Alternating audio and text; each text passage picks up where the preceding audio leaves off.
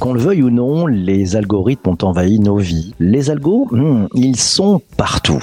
Pour mieux nous aider, pour mieux nous accompagner au quotidien, pour nous faciliter la vie dans nos parcours utilisateurs, dans nos vies pro, dans nos vies perso, mais aussi pour mieux nous cibler, mieux nous enfermer parfois dans nos bulles et souvent dans notre propre biais. Ils ne peuvent rien faire tout seuls, ces algos, mais ils peuvent nous influencer et influencer toute la planète. Les algorithmes sont capables du meilleur, mais aussi du pire, et si on les met dans des mauvaises mains, gare, gare, gare. Et comme ils n'ont aucune existence juridique morale, ça va être coton pour trouver les responsables en cas de dérapage. Et devine quoi? Les algorithmes peuvent même influencer le système judiciaire puisque les algos accompagnent aussi celles et ceux qui font les lois et même celles et ceux qui rendent la justice. Alors on fait quoi?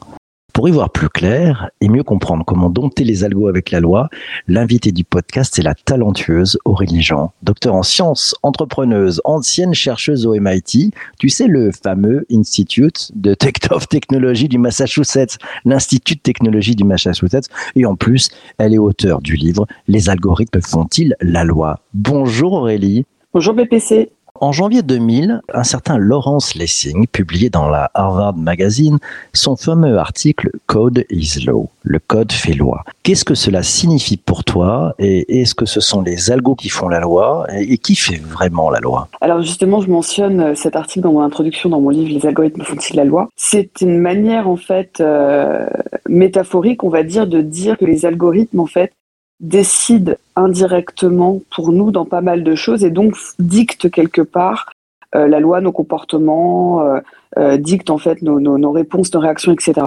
Cela étant dit, c'est beaucoup plus subtil que ça et surtout, moi, je, je, je, parle beaucoup dans le livre que, bien évidemment, ma réponse est non, les algorithmes ne font pas la loi, donc je vais un peu contre cet article-là, mais en disant en fait que ils décident beaucoup, mais on peut faire en sorte qu'ils ne fassent pas la loi et surtout on peut faire en sorte qu'on ne soit pas dans une jungle algorithmique où justement on ne saurait plus où ils interviennent et comment ils interviennent et de ce fait comment agir et réagir face à ces entités qui, par ailleurs, comme tu l'as très bien dit, les algorithmes n'ont pas de personnalité juridique, donc les responsables sont les humains autour. Et petit détail, dernier détail, c'est que la question de la responsabilité, comme on dit souvent, mais qui est responsable? C'est un incident, une erreur, un scandale. Le problème, en fait, n'est pas nouveau. Euh, il a toujours existé dans, toutes les, dans tous les outils de l'histoire, dans toutes les technologies, que ce soit pour une voiture, que ce soit pour un, un appareil électroménager, que ce soit pour un scanner, etc., etc. Donc, en fait, le problème n'est pas nouveau. Donc ne créons pas de nouveaux problèmes puisque les problèmes existent depuis longtemps. Selon toi, est-ce qu'on oscille finalement donc entre code is de law et ou plutôt law is code? Alors surtout pas law is code, je pense pas. Euh, mais euh, mais disons que c'est voilà c'est plus subtil que ça. Code is law, c'est une manière très dramatique de dessiner un présent et un avenir qui est beaucoup plus complexe que ça. Cela étant dit, je comprends exactement le, les intentions de l'ESIC qui étaient de mettre en évidence en fait le fait qu'il nous échappe que la technologie puisse nous échapper parce qu'on est dans l'incapacité de comprendre, de savoir lorsqu'ils interviennent de par leur intangibilité et surtout parce qu'il n'y a aucune régulation à l'heure actuelle qui va euh, réguler, encadrer cette discipline. Seule la, la, régulation sur les données à caractère personnel existe, qui est déjà un grand pas. C'est révolutionnaire puisque les algorithmes fonctionnent en partie, même principalement, donc sur des données et souvent des données à caractère personnel. Question de, de, de Magali. Tiens, Magali, euh, elle te demande, ils ne sont qu'un outil, mais ne sont-ils que ce que l'on fait d'eux, ces fameux algorithmes? Oui, surtout, il ne faut pas les imaginer comme des entités qui échappent aux concepteurs. Je pense que c'est c'est pas ça.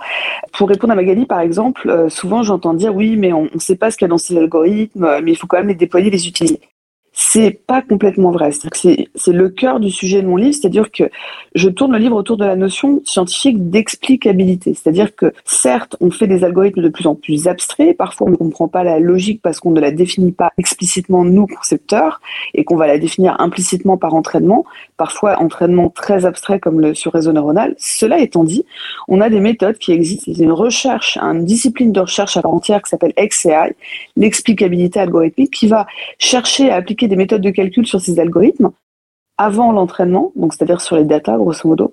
Pendant l'entraînement, ça je pourrais expliquer comment on fait, c'est rigolo. Et après l'entraînement, une fois que l'algorithme est entraîné, pour aller extraire une partie parfois importante de l'explicabilité de la logique de l'algorithme pour justement mieux la maîtriser. Et en tant que concepteur, on cherche ça parce que si tu comprends pas la logique de ton algorithme, tu ne peux pas le réparer quand il y a un souci, tout simplement. Donc en mmh. fait, c'est beaucoup plus. En fait, dites-vous tout le temps, dès que vous entendez quelque chose sur cette discipline, surtout d'ailleurs un PPC, c'est que le monde n'est jamais binaire ou manichéen. Il n'y a pas c'est blanc ou noir.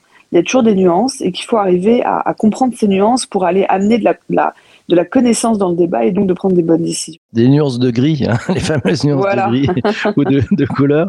Euh, tu, nous as, tu nous as dit qu'il y avait une possibilité, effectivement, l'explicabilité de, de, de, le faire pendant. Euh, comment, comment ça marche? Explique-nous comment ça fonctionne. Je te donne un exemple. C'est ce qu'on appelle dans les algorithmes de catégorisation. Donc, on fait de l'apprentissage statistique. On va classer les scénarios en fonction de leur euh, similarité statistique. Je te donne un exemple. J'ai donné cet exemple dans le livre, je le trouve rigolo et les gens comprennent très vite.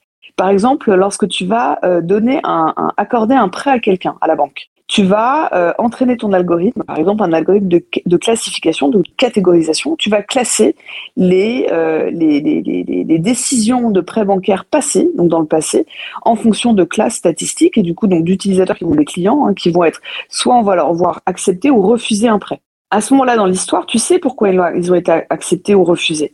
Et donc en fait, tu vas introduire dans, le jeu d'entraînement un champ supplémentaire qui va être la raison pour laquelle ces gens se sont vus accepter ou refuser un, un prix bancaire. Donc tu rajoutes de l'explicabilité au sein de la donnée dans l'entraînement, ce qui va faire que lorsque l'algorithme va être entraîné à prendre et créer des catégories de, de, clients qui vont se voir accepter ou refuser le prêt, à la fin, tu vas pouvoir faire des mesures statistiques qui, par classe, tu vas dire, bah, dans cette classe, je dis n'importe quoi, 70% hein, des clients se sont vus refuser un prêt, et dans 60% de ces 70%, on remarque que la raison est la suivante. Tu vois ce que je veux dire?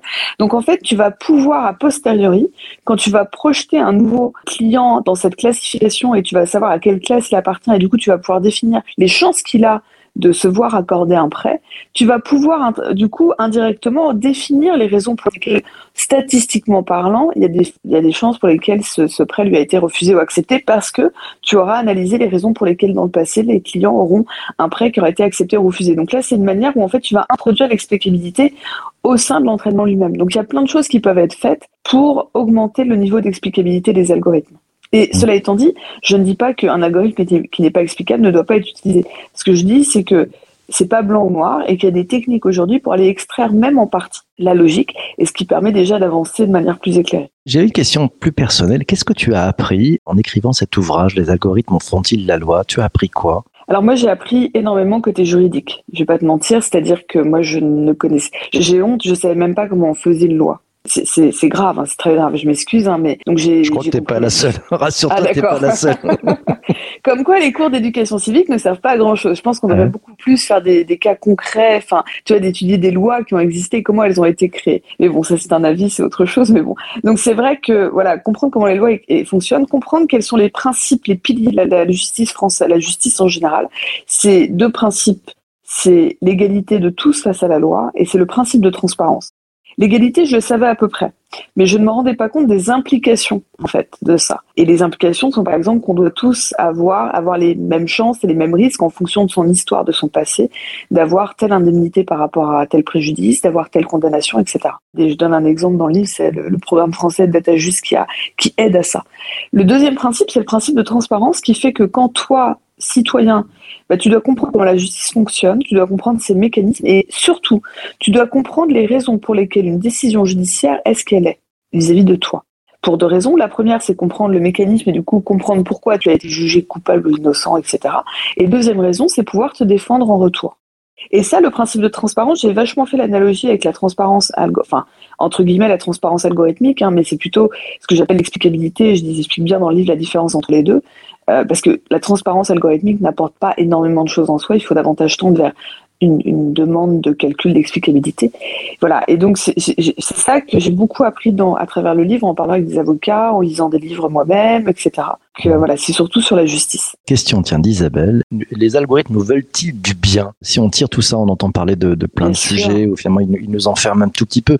Ils nous veulent du bien au départ euh, ou à la fin? Alors, les algorithmes ne veulent rien, car encore une fois, ce ne sont pas des personnalités juridiques. Alors je sais, je me répète, hein, je m'excuse, hein, mais j'ai tout un, morceau dans mon livre là-dessus, dans un des chapitres, où je parle de, des éléments de langage qu'on utilise et qui sont très qui déforment notre vision du monde. Les algorithmes, en fait, apportent des choses bonnes, moins bonnes, mauvaises. Et par exemple, lorsqu'on parle d'algorithmes, on parle souvent de l'effet bulle, on parle souvent des réseaux sociaux.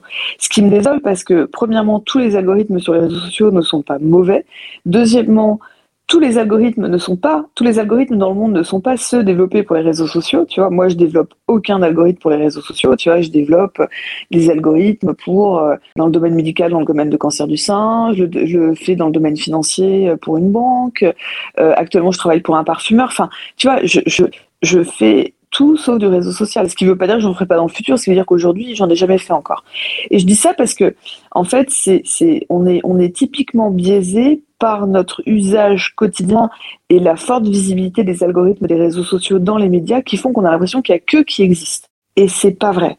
Et il faut, faut, vraiment insister là-dessus parce que la majorité des algorithmes, en fait, ne sont pas sur les réseaux sociaux, tu vois. Et donc, il faut vraiment prendre ça en considération. Surtout, c'est ce que je veux dire aux gens, c'est que rien n'est une fatalité.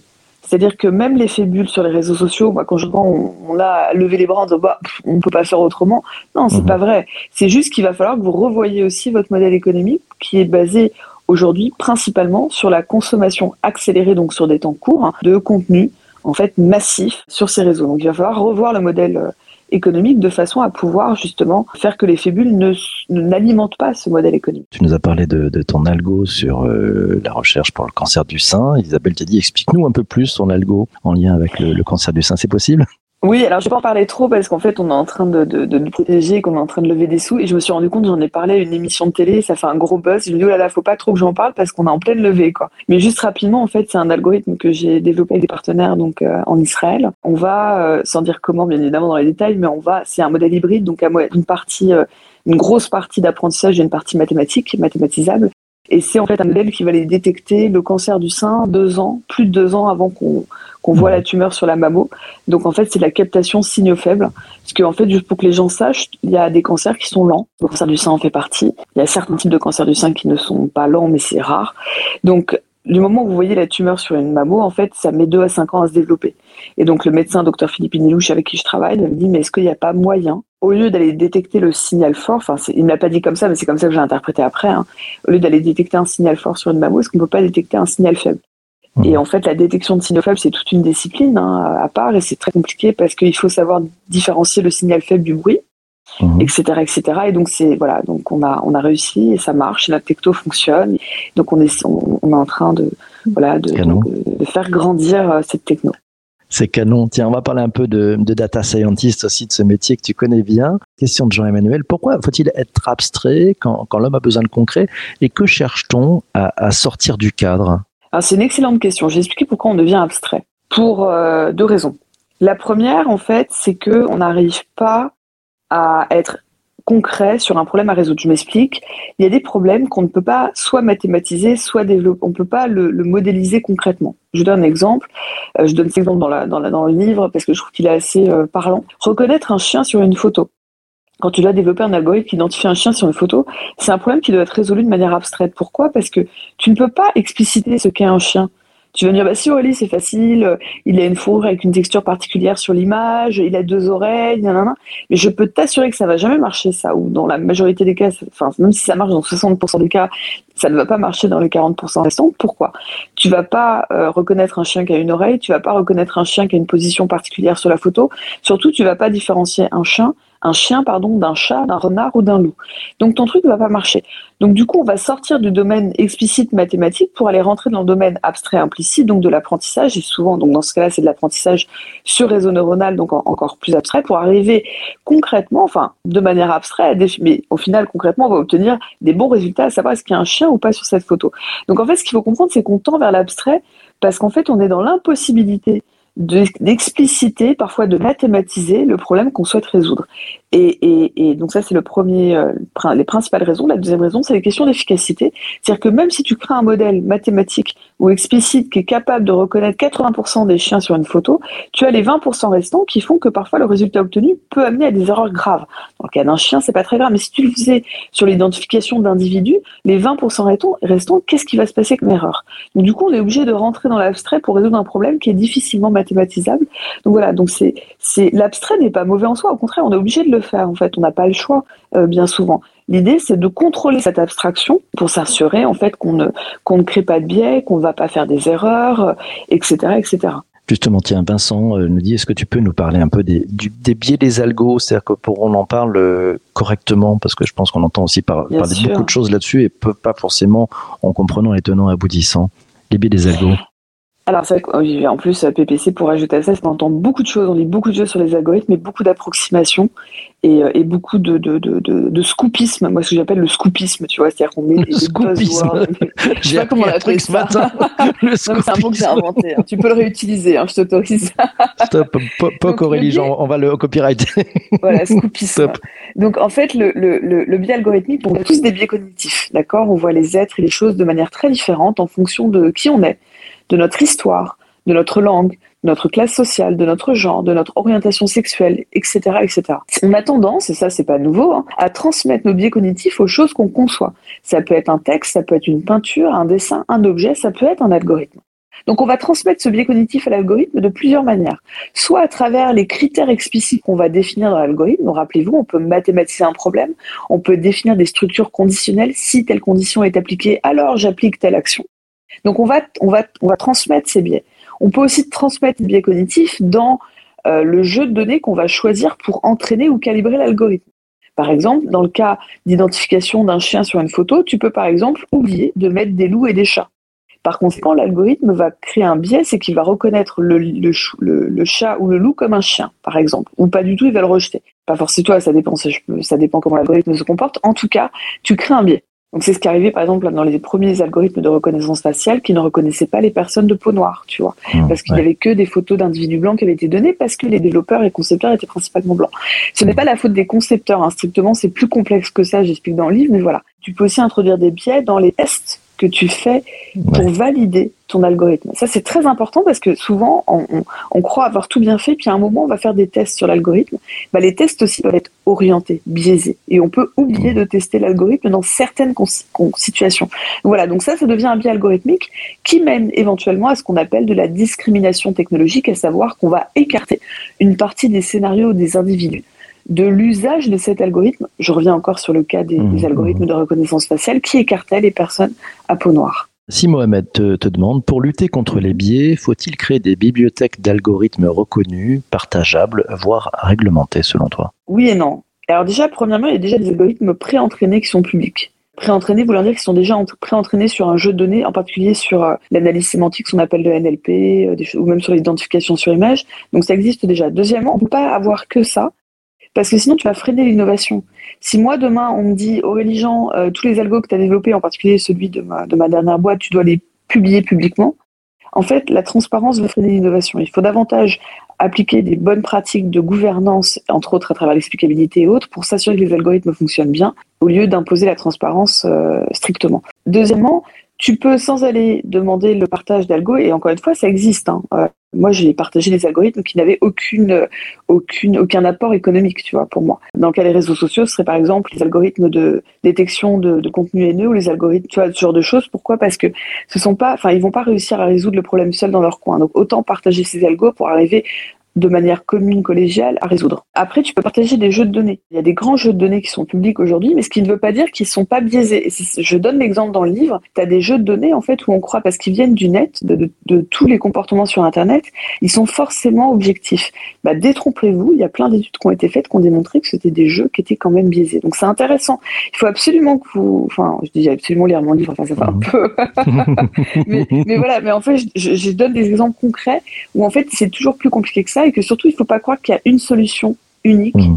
Il y a mmh. plusieurs solutions qui, mettent, mises ensemble, vont permettre de tacler euh, ces challenges qui sont vraiment des défis euh, importants pour notre civilisation. Dernière question, c'est celle de, de, Christian. On ne peut évaluer la logique entière d'un algo. La manière dont il est pensé, entraîné, testé, un algo devrait être régulé. Voit-on arriver à un encadrement des pratiques de développement? C'est une excellente question, parce que dans cette question, il y a toutes les étapes en fait de gouvernance qui pour moi sont critiques. On ne peut pas réguler un algorithme strictement car on ne peut pas l'évaluer. Enfin, en pratique, tu ne peux pas réguler quelque chose que tu ne peux pas mesurer. Enfin, c'est compliqué. Cela étant dit, je peux réguler ce que, ce que, ce que vous dites ici, c'est à savoir les bonnes pratiques de développement, la gouvernance. C'est-à-dire que euh, comment, comment il doit être pensé, comment il doit être développé, quel type de test. Alors, c'est pas strictement la loi ne doit pas dire quel type de test tu dois faire passer parce que la loi doit rester souple, mais d'imposer en fait des pratiques de test d'imposer des pratiques de test vis-à-vis des ethnicités, par exemple, d'imposer en fait des tests qu'on appelle en backtesting, c'est-à-dire qu'une fois que l'algorithme est utilisé, continuer à tester l'algorithme. Parce que en fait, clairement, les boîtes n'ont pas toutes les bonnes pratiques, parce que quand on voit des cas de scandale, par exemple, je donne un exemple, ce qui est arrivé sur Twitter récemment, même si cet été, même s'ils ont été assez bienveillants, parce qu'en fait, ils ont fait ce qu'on appelle un, un, bug bounty, donc en fait, ils ont montré leur algo pour que les gens puissent le tester et trouver les, les, erreurs. Mais par exemple, on s'est rendu compte que l'algorithme de recadrage de photos, recadrage automatique de photos sur Twitter, privilégié, par exemple, entre deux individus, privilégie toujours la femme blanche, jeune, belle.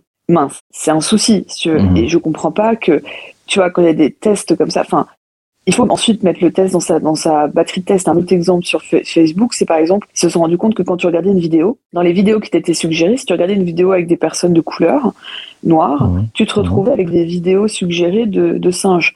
Là encore, je ne comprends pas qu'après l'incident de Google en 2015 qui identifiait des mmh, personnes de couleur comme des, des gorillas, donc des singes, je ne comprends pas comment un test sur la couleur de peau ne fait pas partie des tests automatiques de tous les outils qui fonctionnent sur des vidéos ou des photos contenant potentiellement des individus. Donc si tu te sens bien qu'il y, a, un problème de gouvernance, tu vois, il y a un problème de test, euh, clairement pour finir la, la, la question du, du, monsieur, c'est qu'en fait, oui, l'Union européenne est en train de réfléchir à réguler cette discipline, mais il faut surtout faire très attention à, à, être aussi révolutionnaire que dans le cas du RGPD, à savoir, il faut autoriser en encadrant fermement et non pas interdire en encadrant fermement. Il faut autoriser et surtout il faut bien le faire. Il ne faut pas réguler les algorithmes, mais il faut réguler les bonnes pratiques. Il ne faut pas interdire bêtement, sauf dans des cas majeurs, mais plutôt essayer de d'imposer aux acteurs d'atteindre un tel niveau en fait euh, de, conformité, qui, ça va les forcer en fait à, pouvoir prévenir de toutes les erreurs mmh. euh, et, et, voilà et surtout ne pas freiner l'innovation, l'encourager. En fait, grosso modo, être aussi révolutionnaire qu'on l'a été avec le RGPD. Ça, ça, laisse un beau challenge. Mille merci, ce sera le mot de la fin. Moi, ce que j'ai noté, c'est que la, la, conformité est une force. Hein, on pourrait dire la conformité embête tout le monde. Ben non, la conformité est finalement une force. Mille merci Aurélie d'avoir été présente ce matin. Merci un bonheur. Merci beaucoup. Euh, merci à toi aussi d'avoir écouté cet épisode du podcast jusqu'ici. Formidable. Tu, tu fais un bien fou à l'algo parce que tu viens de faire un taux de complétion de ce podcast qui va faire en sorte qu'on va rentrer dans les classements chez Apple et ça va être un vrai bonheur. Merci beaucoup d'avoir été jusqu'ici. On se retrouvera demain matin pour un prochain épisode. On va parler aussi d'intelligence artificielle. On va parler de l'intelligence artificielle et de son impact au travail. L'invité du podcast sera Thomas Solignac, c'est le CEO et cofondateur d'une startup euh, qui développe de l'intelligence artificielle de compréhension du langage pour répondre à des usages concrets au sein des métiers. Bon, elle s'appelle Golemia euh, AI. On en parlera demain matin. Mille merci à vous tous d'avoir été présents pendant ce direct. C'est un vrai bonheur. Euh, on se retrouve demain matin pour un nouvel épisode. Ciao, ciao, portez-vous bien et surtout, surtout, surtout, ne lâchez rien. Ciao, ciao.